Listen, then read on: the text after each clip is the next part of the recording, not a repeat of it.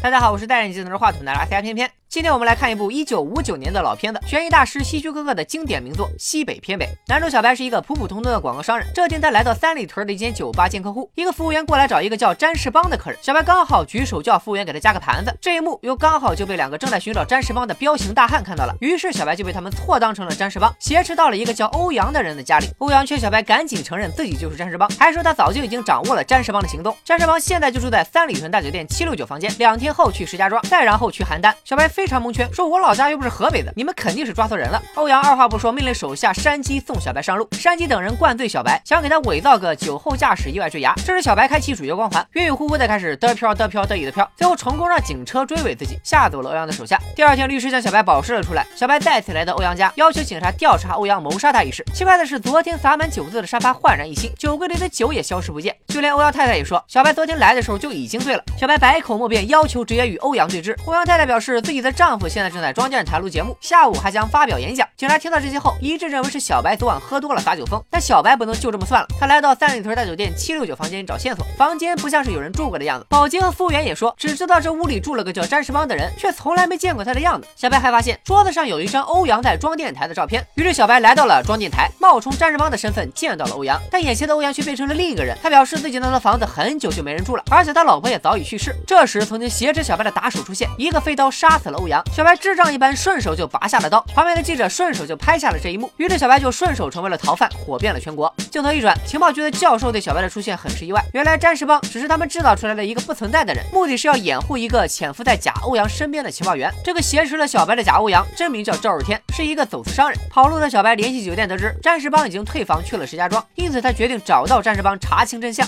在警察的追捕下，小白逃票上了开往石家庄的火车，又在一名美女乘客的帮助下逃过一劫。美女叫小爱，其实早就认出了小白，但因为小白长得实在太帅，小爱就没舍得举报他。小白拿出印有自己名片的火柴给小爱点了烟，还说要不是自己没地方住，一定要跟小爱好好谈谈人生，谈谈理想。小爱随即表示自己就有个大床房，还说有两个警察也跟着上了火车。在小爱的帮助下，小白再次逃过一劫。小爱还表示到石家庄他会帮小白寻找战士帮。小白感激不尽，决定以身相许。这时门铃响了，小白立马藏到了卫生间。幸运的是，不是警察查房，而是服务生打扫卫生。服务生走后，两人继续商量以身相许的事，但小白却不知道，小爱悄悄让服务生传出去一张字条，而收到字条的人竟然就是假欧阳赵日天。和他的手下山鸡，所以哪有什么艳遇啊？这个小爱也是赵日天的人。第二天，小白化妆成行李员，跟着小爱一起骗过了警察。小爱根据赵日天的指示，骗小白说詹日邦约他下午两点坐大巴去幺零七国道，他会在那里等着小白。然而小白下了大巴，却发现这里荒无人烟，远处只有一架飞机在喷洒农药。小白等了半天也没有等到人。此时飞机突然一个俯冲就朝小白怼了过来，小白躲过三次攻击后，跑到玉米地里藏了起来。但飞机一波农药又将小白逼了出来。这时公路上驶来一辆油罐车，小白也是拼了老命，一个碰瓷式摔倒拦下了油罐车，飞机因为躲闪不及，直接撞上。车发生了爆炸，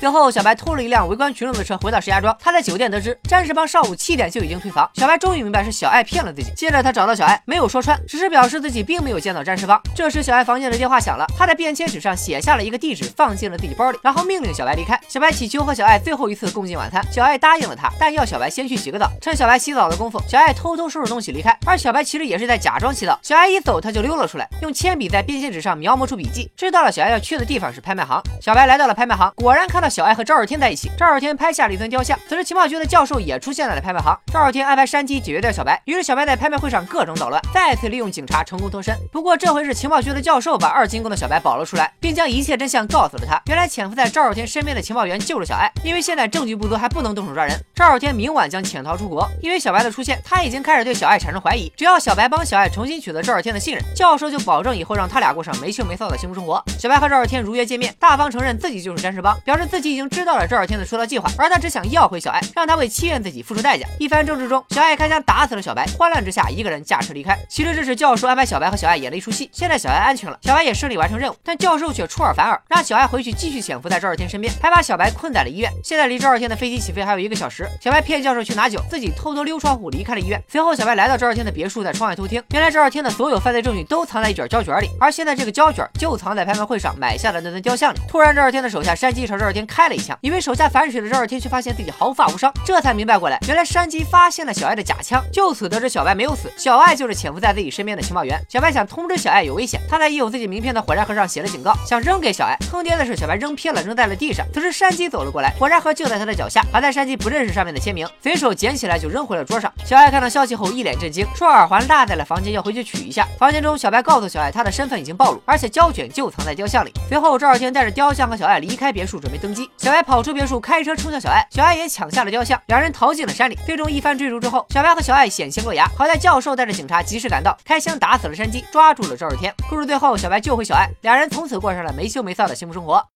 尽管《西北偏北》是一部1959年的老电影，以如今的眼光来看，情节有些简单，节奏也有些缓慢，但飞机追杀的经典镜头还是能给第一次看的人极大的震撼。另外，也算是开创了特工和美女组合的类型片模式。希区柯克每次都会在自己的作品中客串一个不起眼的小角色。本片在一开始，希区柯克就扮演了一位赶不上公交的大爷。好了，今天的电影就说到这里。喜欢片的视频，欢迎大家转发、点赞、评论一条龙。拜了个拜。